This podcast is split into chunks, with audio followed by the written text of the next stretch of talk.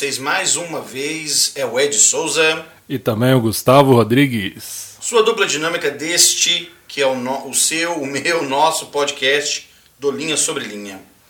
Galera, estamos falando sobre o cânone sagrado, né, o conjunto de escrituras que temos nestes últimos dias. E nós já falamos sobre a Bíblia inteira, né? A gente comentou sobre o Velho Testamento, né? O Pentateuco, livros poéticos, proféticos e, e históricos, né? Falamos também sobre o Novo Testamento, os Evangelhos sinópticos, as, uh, o Ministério dos Apóstolos, né? As cartas paulinas, o Apocalipse e começamos a falar com vocês agora sobre o livro de Mormon. E nós falamos na nossa vez passada, né, no nosso episódio passado, sobre as placas de Mormon. Né? Vimos como que, uh, nós já falamos sobre as placas de Nefe, evidentemente, e falamos sobre como foi árduo e meticuloso o trabalho de Mormon. E também, óbvio, né, quão não isento de falhas estava esse trabalho, porque ele próprio e Moroni posteriormente vão é, dizer que se eles tivessem usado, tivessem tido mais tempo, tivessem usado uma outra língua, de repente as falhas que se encontram no registro não, não se encontrariam. Mas não é esse o foco do nosso trabalho, não. Né? Nós hoje né, já falamos é, sobre as placas de Nefe, placas de Mormon, e agora a gente vai findar esse estudo falando sobre as placas de éter e o registro final inserido por Moroni, né, que ele acaba também deixando ali alguma coisa sua, né, inclusive cópia de, de cartas que ele tinha do pai dele. E, e, e, é interessante a gente falar sobre esse conjunto de placas em específico, porque ele também foi usado para compor o livro de Mormon, né? não por Mormon, mas por Moroni, posteriormente. Né? Mormon ele cria as placas de Mormon ali e faz o resumo das placas maiores de Nef. E ele coloca junto as placas menores, né? ele transcreve essas placas menores de maneira integral, né? inalterada. E então fica com Moroni essa incumbência. Moroni também um, uma figura militar religiosa, né? Certamente ele era um fugitivo porque o povo nefita tinha sido praticamente extinto e os lamanitas caçavam os nefitas para concluir a chacina que eles haviam começado. E uh, então, para Moroni, resta essa incumbência de finalizar o registro de Mormon, seu pai, para que nós hoje tivéssemos a bênção de termos este registro conosco. Primeiramente, vamos falar sobre o que são essas placas de éter, tá? Primeiramente, quem foi éter? Vamos lá, Gustavo, quem que foi éter? Vamos trazer para o nosso é, ouvinte é, a pessoa de éter, porque a gente está falando das placas de éter, é necessário que a gente fale sobre quem foi esse profeta. Então, Gustavo, quem foi éter? Éter, já adiantou um pouquinho, foi um profeta, né? Do povo jaredita e ele teve a missão de guardar as placas, e, inclusive ele teve que se refugiar também, e ele presenciou o trágico fim né, tá, do povo, da sociedade jaredita, né, que também morreu de uma forma terrível, que foi por meio de guerra, de carnificina. E aí eu acho bem interessante, né, porque Moroni deve ter se inspirado muito no exemplo de, de Éter, porque ele estava passando por uma situação muito semelhante, né? De ser ali o guardião das placas, de registrar ali né, a história de Aredita e ver o final né, lamentável do, do seu povo. Então creio que deve ter sido assim um exemplo que fortaleceu ele muitas vezes, né? Pensar que Alguém passou por isso perseverou até o fim, né? Muito bem. Ele foi então o profeta Jaredita, o último desse, desses profetas, ele não foi o único, e havia mais, né? Havia mais profetas. é, vamos, vamos, vamos, vamos primeiramente falar é, é, é, o que, que foi a história jaredita, né? Para a gente falar como que isso combinou nas placas, né? Que Éter depois teve. Vamos lá. Então nós estamos falando aí da época da Torre de Babel, tá? É, o que, que aconteceu? Construiu-se essa torre com o objetivo de chegar até o céu, né, de alcançar os deuses. E o Senhor fez com que a língua do povo fosse confundida, mas Jared pediu ao irmão dele, Marrone Moriancomer, que pedisse ao Senhor que não confundisse a língua sua e dos seus amigos. E foi assim que aconteceu. Né? A língua deles não foi confundida, mas o Senhor fez mais do que isso, né, Gustavo? Ele fez com que aquele povo, né, Jared, seu irmão e aqueles amigos dele ali, saíssem daquela terra, né, deixassem aquele local, porque a gente vai descobrir mais para frente na história que aquele local ali vai ser um local, né, em que a Babilônia vai se estabelecer alguns reinos pagãos vão se estabelecer. Mais adiante, então, o Senhor remove a Jared, seu irmão, suas famílias e até seus amigos, né, daquela região e os traz então aqui para o continente americano. É, de novo aquele simbolismo, né? Assim como o povo lá, né, é, saiu do Egito, o povo de Israel, simbolizando o mundo, o pecado, e passa pelo deserto até chegar numa terra prometida, a gente tem de novo aqui outro exemplo, né? Eles saem ali, né, do local da torre ali onde seria ali o centro da Babilônia, né? E atravessa o mar e vem para uma terra prometida também. Então é sempre esse, é interessante como esse simbolismo se repete nas escrituras, né? Do êxodo de deixar um local, vamos dizer, iníquo, que representa o mundo, e em rumo à terra prometida, né? A nossa vida é assim também, né? só que a terra prometida é o reino celestial, né? Terra, terra eterna. Exato. E a mudança de condição, né? De uma condição iníqua, de sair do, do mundo e vir para é, Cristo, né? vir a Cristo. Então esse povo é, chega na América e se estabelece como uma nação. É, eu não vou entrar em detalhes, gente, sobre a história. Talvez o Gustavo até queira falar sobre o irmão de Jared, as coisas que ele fez. Mas eu vou, vou tratar da parte histórica e aí, como sempre, o Gustavo vai trazer esse aspecto religioso para nós. Então não vou falar sobre as 16 pedras que foram iluminadas, as revelações do irmão de Jared, mas enfim. Eles chegam aqui, né? E aí eles se estabelecem como nação, pedem um rei, né? Aí já, né, já fala assim, a escritura já fala, olha, isso certamente leva ao cativeiro, né? O povo que gosta de rei, né? É. Que o povo de Israel quis um rei. Aí Samuel falou, opa, não, eles insistiram. Os nefitas também queriam um rei. E o povo aí também quer rei. Quer rei. Todo mundo quer rei. Se tivessem sido como é, Moisés I, Benjamim, Moisés II, tudo bem, né? Mas, infelizmente, a história mostra que não é sempre assim, né? Veio de quanta iniquidade um rei como Noé trouxe sobre o seu povo. Que, aliás, tem a ver com essa história também, né? É, Noé não, não é exatamente Noé, mas o filho de Noé. Tem a ver com a história aqui das 24 placas jareditas. Bom, e aí a história acontece tudo por aí, né? O povo cresce, prospera, Parece um repeteco da história nefita, né? O povo começa a ser iníquo, há divisões entre o povo, óbvio que há. E onde há mais de uma pessoa, minha mãe sempre disse, tem conflito, tem picuinha. Então eles começam a entrar em conflito entre eles. Enquanto isso, os registros continuam sendo mantidos. É interessante notar que eles começam a ser preparados ali pelo irmão de Jared, né, por e Morianco, né? E ele tem visões, essas visões são registradas e é, olha só que interessante. Parte dessas visões, se vocês lerem lá o livro de Éter, sobretudo ali nos primeiros capítulos, capítulo 4, por exemplo, vocês vão ver que o Senhor fala para Éter não. É, no capítulo 3, o Senhor vai revelar para ele algumas coisas que fala para ele escrever. Mas uma parte do que ele escreve, o Senhor manda ele selar. Né? E ele fala que não deve ser é, aberto até antes dele se manifestar a seu povo. E aí nós estamos falando sobre os nefitas. Tá?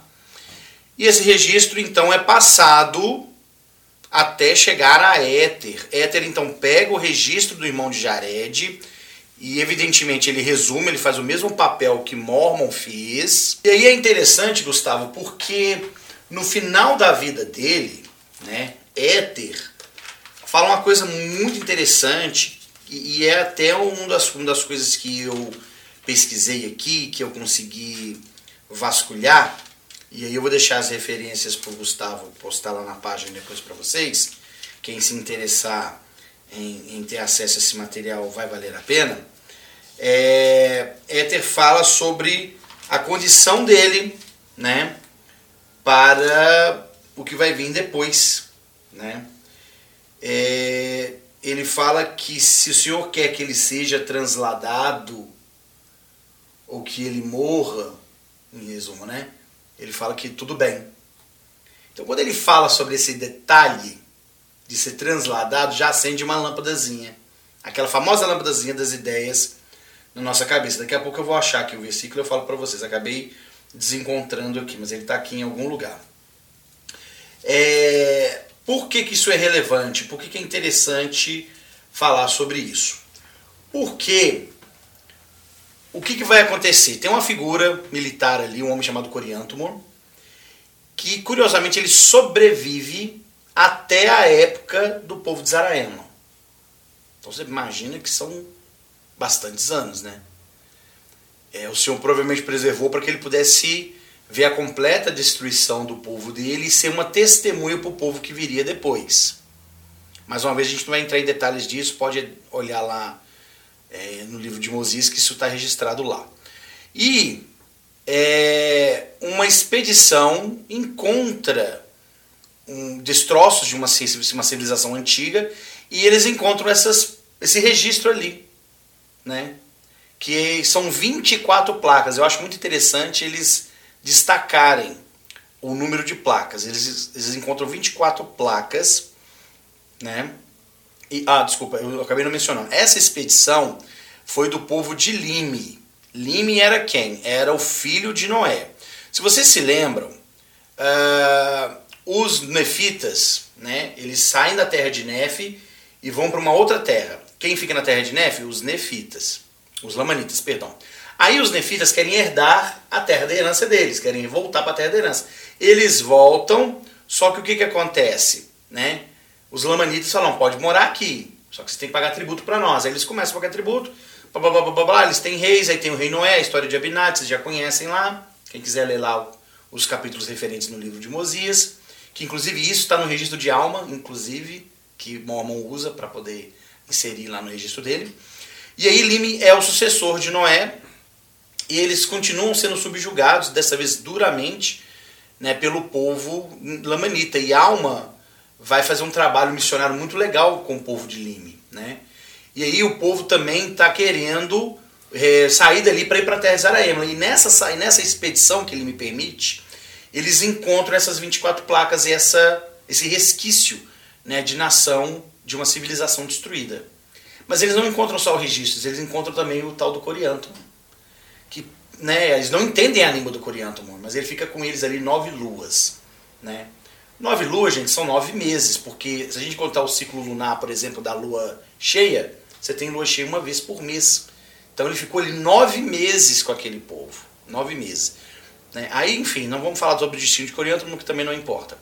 Só que eles pegam essas placas com uma língua estranha, né? Na verdade, são, placas, são as 24 placas de uma estela. Tem uma estela lá também que eles levam na língua desse povo.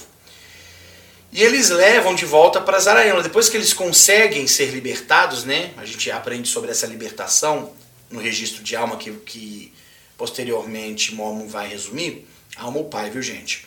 É, o povo o povo volta para Zaraiana, ele se, ele se junta ao povo do rei Mosias, que naquela época Benjamim já tinha morrido e ali estava Mosias.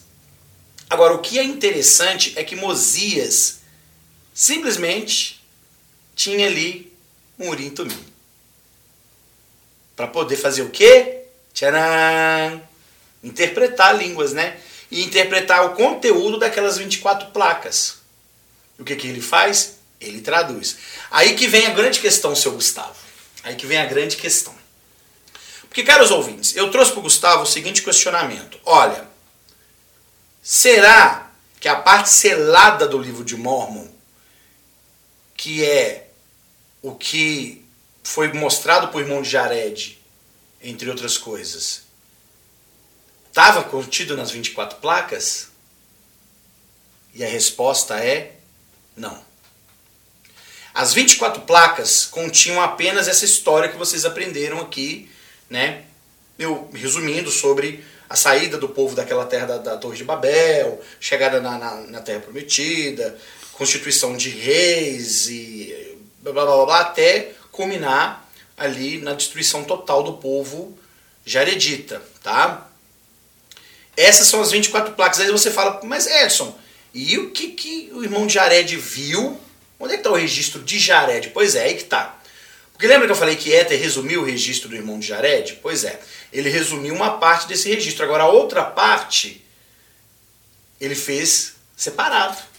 Lembra que ele fez dois conjuntos de placas? Pois é, ele fez um registro das guerras, dos reis e papapá e pipipi popopô.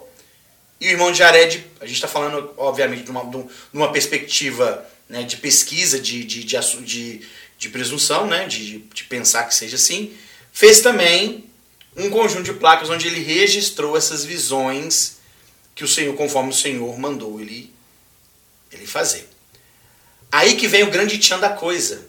Porque lembra que eu falei que Éter falou, olha, se eu for trasladado ou se eu morrer, não tem problema? Pois é. Há indícios de que ele foi sim, Gustavo. Foi transladado. O Senhor preservou a vida dele, porque ele não podia morrer e ressuscitar, porque Cristo ainda não havia feito esse, esse trabalho mas ele podia ficar vivo, assim como Corianto, Coriantumor ficou vivo. Então o que que, o que, que é, esse artigo que eu li, vou até aqui acessar esse artigo para vocês, para elucidar um pouco melhor aqui para vocês. É, esse artigo foi escrito, está na BioAyu, né, no, no é, Journal of the Book, of Mormon Studies, tá, no, no Diário de Estudos do Livro de Mormon, é o artigo número 10 do volume 11, número 1. Fala assim, a third Jaredite record, the sealed portion of the book of the gold plates. Um terceiro registro de Heredita, a porção selada das placas. Foi escrita por Valentine Arts. Eu não sei se, se é um rapaz, se é uma moça.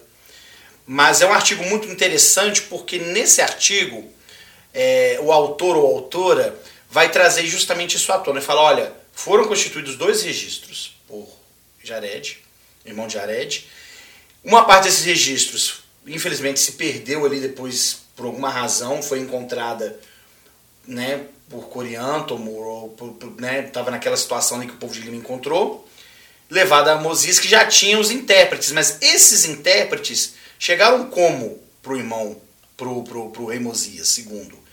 Por linhagem, porque provavelmente isso foi passado para o pai dele, para o avô dele. Tá? Por quem? Por, por Éter como um ser transladado. Então, essas outras placas teriam chegado até ele, essas placas seladas, com registro das visões de, de, de Moriancomer, junto com os intérpretes. E ordenado que elas não fossem traduzidas senão depois da vinda de Cristo ao povo nefita. Provavelmente Mosias I não traduziu, né? Benjamim também não traduziu, e se lembra que Benjamin recebe uma visita, o rei Benjamin recebe a visita do anjo também, que revela para ele várias coisas e tal. Então é uma família ali de profetas, né, de, de líderes profetas. E quando chega a vez de Mosias II, ele traduz apenas essa estela que eles encontram e o, as 24 placas, que é o livro de Éter que nós temos. Ponto final. Tá, Edson, mas o que, que acontece com esse outro conjunto de placas que contém a versão selada que não foi traduzida? Elas vão chegar até Nef terceiro, lá aquele filho, Nef, que era filho de Elamã, que era filho de Elamã, né? Que é um discípulo, né? É isso mesmo. A gente é tanto Nef e Elamã que eu confundo. Eu sei que tem Elamã, depois tem o filho do Elamã, depois tem o Nef. Ah, não, acho que é o é o outro Nef, né? Eu acho que é o Nef, filho de Nef, filho de Elamã, filho de Elamã, que é filho de Alma.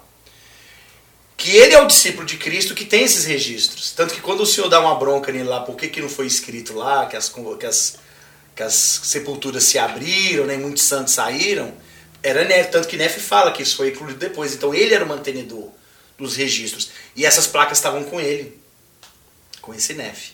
Então depois que o Senhor se manifesta aos nefitas, é que sim, essas placas, essa porção selada é traduzida.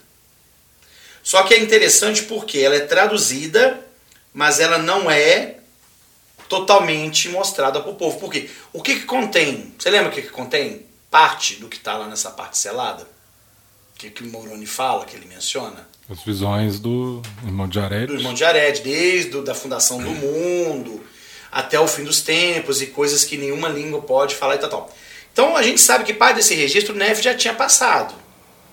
Né? Os nefitas já tinham também a história de Moisés lá, do Gênesis e tudo, então era uma coisa meio repetida.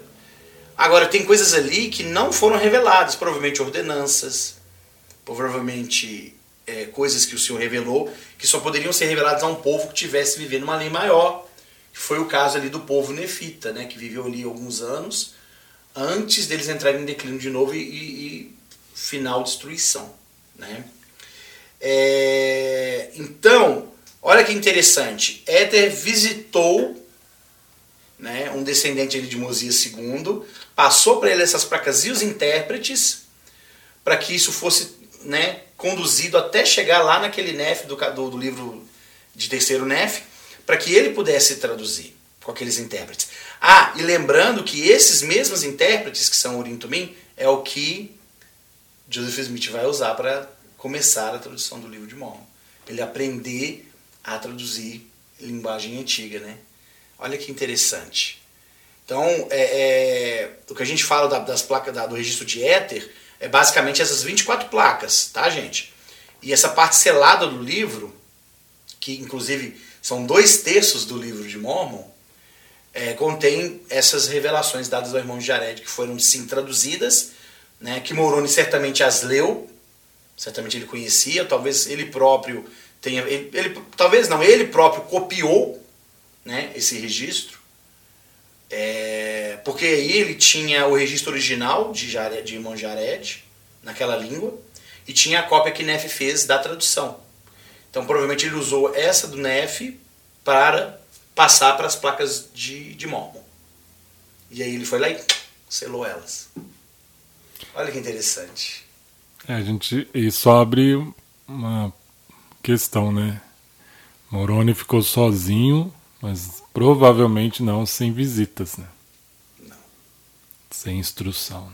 Não, muito pelo contrário. Ele foi uma pessoa que teve, provavelmente até o pai dele mesmo, né? De uma certa forma, né? E, e, mas foi um trabalho solitário que ele que teve que pegar e fazer sozinho mas não foi deixado desamparado. Com mas é sempre não. interessante, né? Porque se perde de um lado, mas ganha do outro, né? É. Quer dizer, ele teve que passar uma, uma, boa parte da vida dele solitário, sem família, provavelmente perdeu o pai, né? Perdeu o pai, mas provavelmente também esposa, filhos, é, amigos, família, povo, estava sem, né?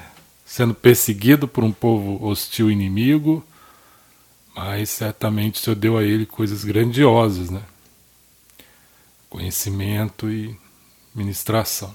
É, e ele, ele encontrou, Gustavo, nessa agonia, nesse sofrimento todo que ele viveu, alegria e felicidade no trabalho que ele tinha para fazer. Então o Senhor nutriu ele com essas visões, né? E eu acho interessante você ter falado sobre isso, porque eu acho que para nós isso também é uma lição. Como que eu posso ter esperança mesmo num mundo sofrível, decaído, né? Eu lembro que quando o Elder Oaks falou sobre desejo, num discurso de conferência que eu também acho fantástico, ele fala sobre a história de um, de um alpinista né, que se acidentou e perdeu um braço, esmagado por uma pedra. Né? Ele teve que cortar, né? É, aí ele, na verdade, ele teve duas coisas que ele podia fazer. Ficar ali até morrer, porque não ia conseguir socorro, fatalmente ele não ia conseguir socorro naquela situação, ou ele podia cortar o braço. Só que o que faz ele tomar a decisão dele? Uma visão que ele tem dele segurando uma criança no braço que sobrou, né? Então o desejo dele de estar vivo para poder seguir em frente foi maior do que morrer ali naquela situação. Então acho que acho que para Moroni foi isso também, né? Ele deve ter visto todo esse sofrimento que, que, que, a guerra causou, e ele sendo um homem de guerra também, ele sabe o horror da guerra, ele, ele teve que matar Lamanitas para sobreviver, né? Certamente ele estava do lado do pai no momento final, né, da vida do pai dele. E se a gente está falando de um pai, a gente também tem uma mãe né, envolvida ali. Como você falou, irmãos, né, naquela época não tinha televisão, então a gente acredita que eles tinham bastantes filhos. É, enfim, e aí eu acho que o Senhor deu isso para ele, visões. Tanto que ele fala que ele viu os nossos dias, né? Que eu acho uma das partes mais bonitas do livro de Mormon, né? Falo como se estivesses presentes, contudo não estais. Mas esse que Deus me mostrou vossas obras, né? Porque às vezes que eu conheço vossas obras. É, né? mas ele fala que viu, né? Que, que, que viu os é. nossos dias e tal e conhece as nossas obras. Então, então ele viu, ele viu que, que, que aquele trabalho que ele estava fazendo era o que sustentava a fé dele. E ele viu que era necessário, é. né? Que o mundo precisaria daquele daquele registro ali, né? Que seria o livro de Mormon. Sim. E, e aí, gente, a gente tem um profeta vivo hoje e tantos outros anteriores, né, falando sobre a importância de estudarmos o livro de Mormon diariamente, né? E é um puxão de orelha para todos nós, porque às vezes a gente só lê o livro de Mormon, não estuda, não pondera as palavras do livro de Mormon, né? E, e Moroni, é, tudo bem, Mormon ainda tinha ali o filho dele, talvez uma parte da família dele ali com ele, né? Isso dá apoio. Agora, só quem perdeu familiares e está numa situação solitária, sabe como é difícil perseverar até o fim. Né? E Moroni fez tudo isso porque ele estava cheio do puro amor de Cristo, né? do qual ele próprio fala né? no capítulo 7. Né? Ele, quando ele fala, disserta sobre, sobre caridade, né? que muitos acham que é uma cópia do que Paulo falou, mas mal sabem eles que talvez até o apóstolo Paulo conversou com ele, provavelmente, né? que vai saber. É. Né? Exatamente. Eu não Pode. sei. Os seres transladados, ressurretos e espíritos ministradores não tem essa, essa limitação tempo e espaço. Então, pode ser. Aí é, o senhor faz o que ele quiser. Se é. quiser enviar um, né? Ele manda. Vai lá, destrui Moroni lá. Né? E aí, chega esse material para nós, que é o livro de Mormon, né? Finalizado aí, obviamente, com, os, com esses 10 capítulos de Moroni que são belíssimos, né? A gente tem ali algumas normativas da igreja que eu acho interessante ele colocar. E ele traz ali, se não me engano, duas epístolas do pai, né? É interessante ele também tratar desse saudosismo, né? Agora eu acho que eu achei isso bonito, vou colocar isso aqui. E no final ele, ele se despede, né? E é legal que o Gustavo ele sabe o último versículo de cor, né, Gustavo? Como é que é o último versículo lá do, do capítulo 10 de Moroni?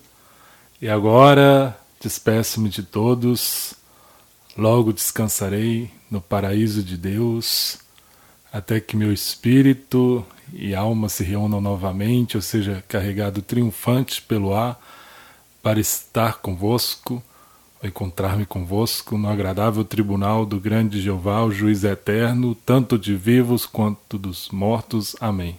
Algo assim, tá é, próximo. Não, mas é isso mesmo, isso mesmo. Parabéns, é isso aí. Ele tem um Eu decorei, sabe, do vídeo, um vídeo, o livro de Mormon, tesouro inestimável. Ah, eu lembro, é, é triste. Passaram na época era pesquisador, né, que eu estava conhecendo a igreja. E eu não sei se eles deixaram a cópia, eu assisti tanto aquele negócio, e eu achava tão legal o finalzinho, Moroni falando, que eu decorei ali. Mas é ouvindo. triste, a primeira parte é triste ele andando sozinho, né? Você fica. Você fica é. Porque ele parece um velhinho ali, desamparado, né? Frágil. Não, eu não sei se ele era um velhinho desamparado e frágil, na verdade, né? É, no vídeo novo ele é bem forte, assim. É, exatamente. Ele é um, um, homem de meia idade, né? Então ele está no vigor da, da vida dele. Mas, enfim, eu acho que para nós, olha que interessante, né? O, o testemunho que Moroni fala. Vai para o paraíso de Deus, o agradável tribunal. Acho que a palavra Jeová aparece só essa vez no livro de Mormon.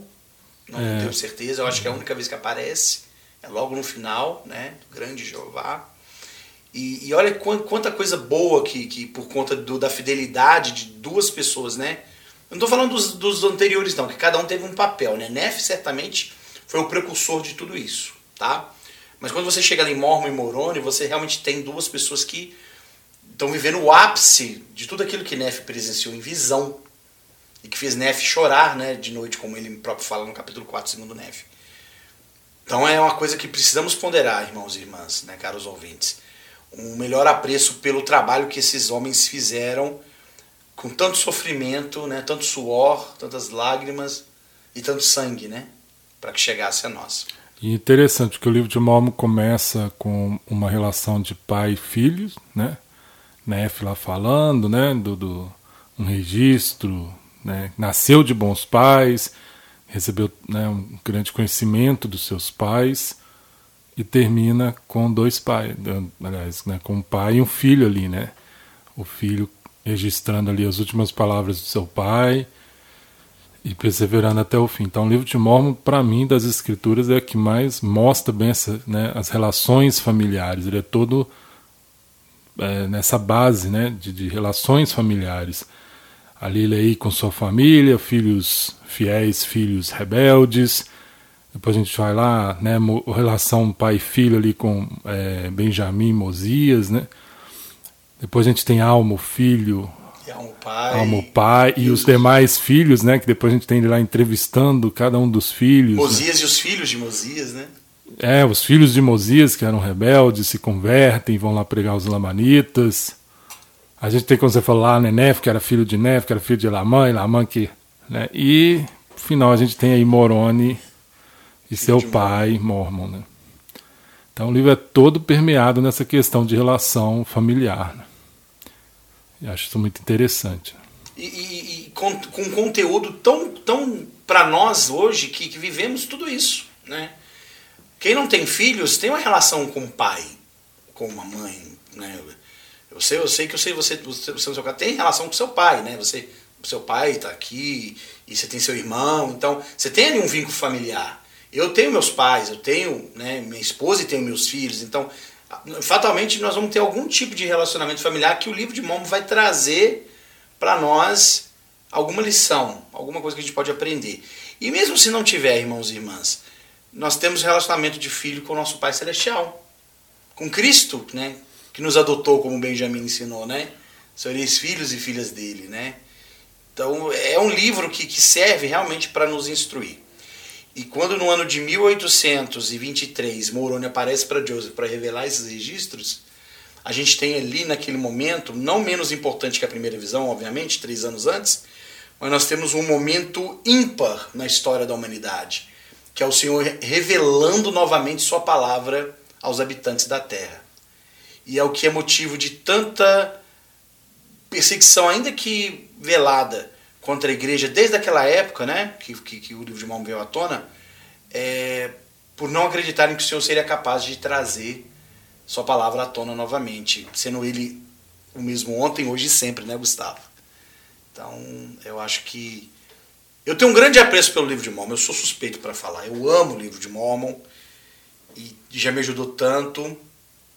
Queria até compartilhar com vocês é, como que eu soube que o livro de Mormon era verdadeiro, se você me permite, né? Claro. É, eu tinha 13 anos para 14, né? Na verdade, é, eu tinha de 13 para 14 anos. Não, foi 94. Não, já tinha 14 anos, perdão. E eu trabalhava, eh, eu tinha mudado de casa um ano antes, de bairro, né? É, de onde saí do aluguel e fomos para casa própria. É, mas eu mantive os amigos da, da, do outro bairro. E tinha um amigo meu, Léo, que tinha batizado na igreja. E ele me convidou para ir à igreja. Né? Então ele me convidou, eu fui. E eu fui justamente num dia de, de atividade. Né? Eu acho que as, as, atividades da igreja são importantes. Né? Porque a gente conhece ali o lado litúrgico de uma igreja, né? Oração, cântico, pregação. Mas você ir num momento de, de, de, de entretenimento, isso Sim. te dá uma outra perspectiva. E eu sou completamente a favor das atividades na igreja, né? As atividades sociais, né? E aí eu fui no show de talentos e tudo, e eu fiquei né, bem feliz de estar ali. Depois eu fui, obviamente, na reunião sacramental e tal. Comecei a interagir com jovens ali, os missionários foram na minha casa. Só eu, naquele momento, é, é, aceitou ouvir as mensagens. E eles me deram o livro de mão para ler. Eu tenho uma cópia desse livro de mão até hoje. Infelizmente não é o livro que eu recebi, mas é o modelo exato, é o mesmo, a mesma edição. Que é um de capa, um pequenininho de capa azul maleável, né? E aí eu lembro que eu trabalhava numa reformadora de estofados e eu levei o livro para ler nesse dia. E o meu patrão não tinha chegado para abrir a loja. Era 8 horas da manhã que abria, eu cheguei, era umas 7h50, era bem perto de casa eu era ajudante, eu desmontava os sofás, ajudava a montar e ele costurava as partes, montava a parte de estofado mesmo. E eu lembro, Gustavo, que eu sentei na guia, né? Ou passeio, ou meio fio, como queiram aí na, onde vocês moram, como é que se chama? Sidewalk.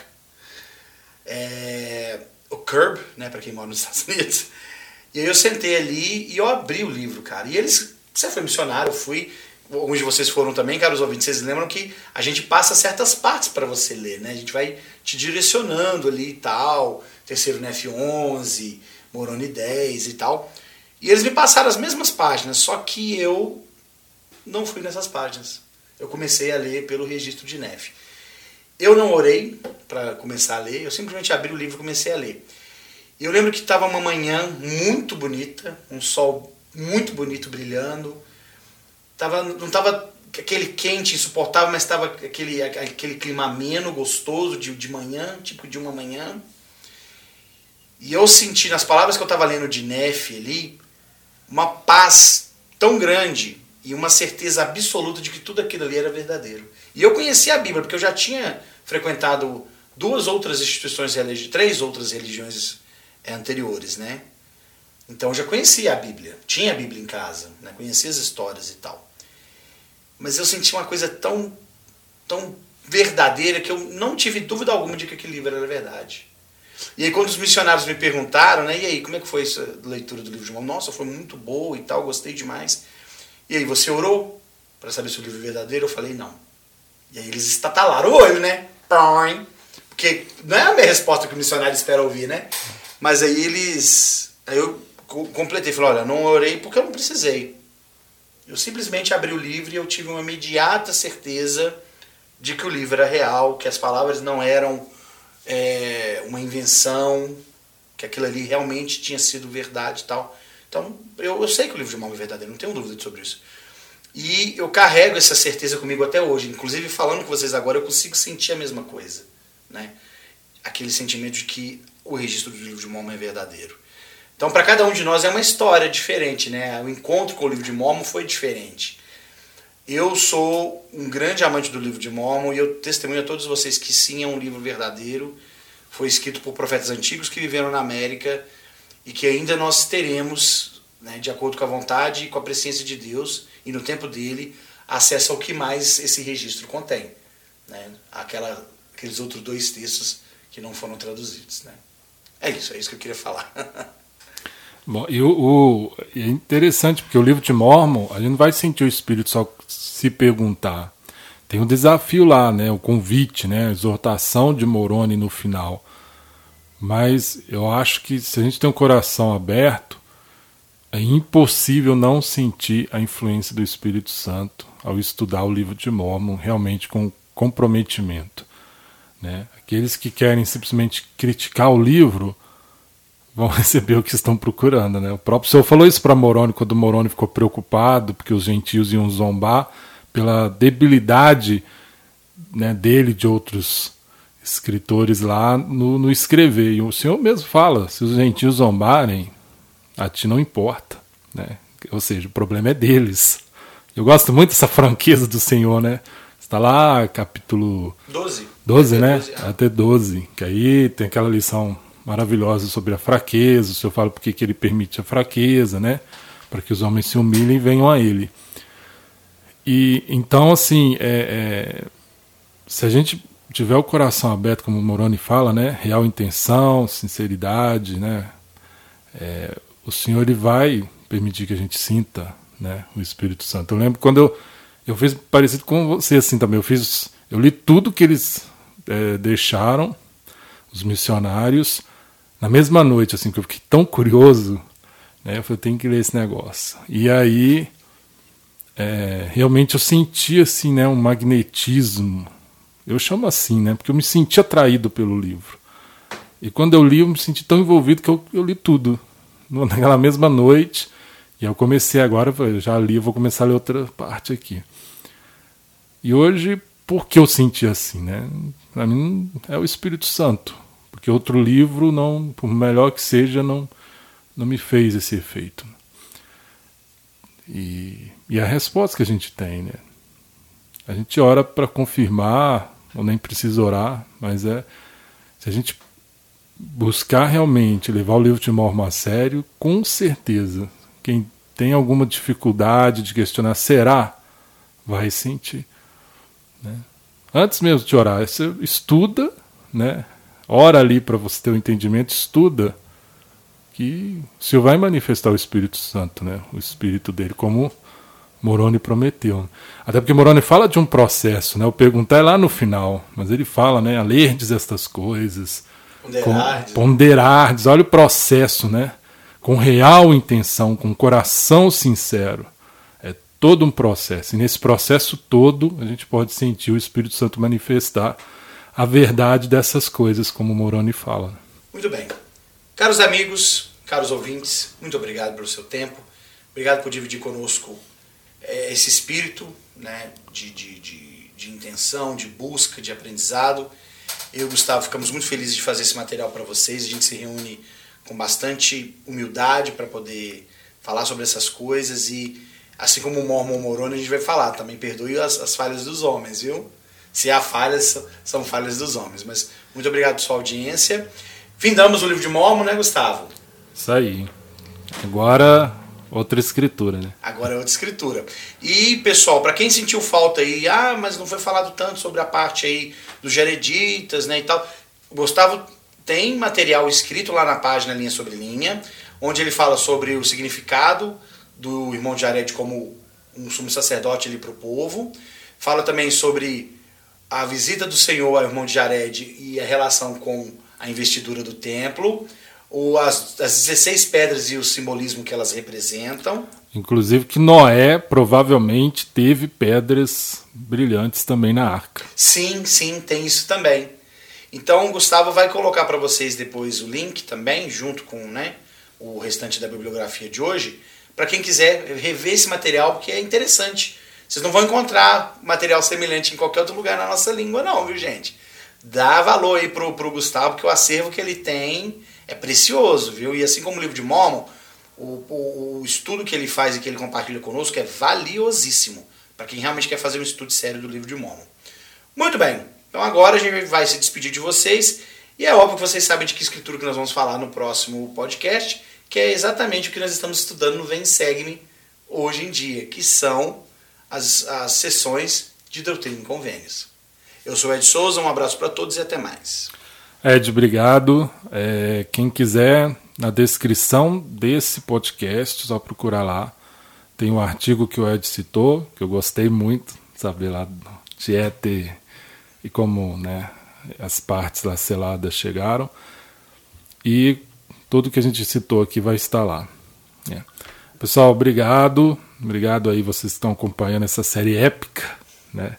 É a maior série que nós já fizemos. E contamos com vocês aí agora falando sobre doutrina e convênios nos próximos episódios. Um abraço forte e até a próxima.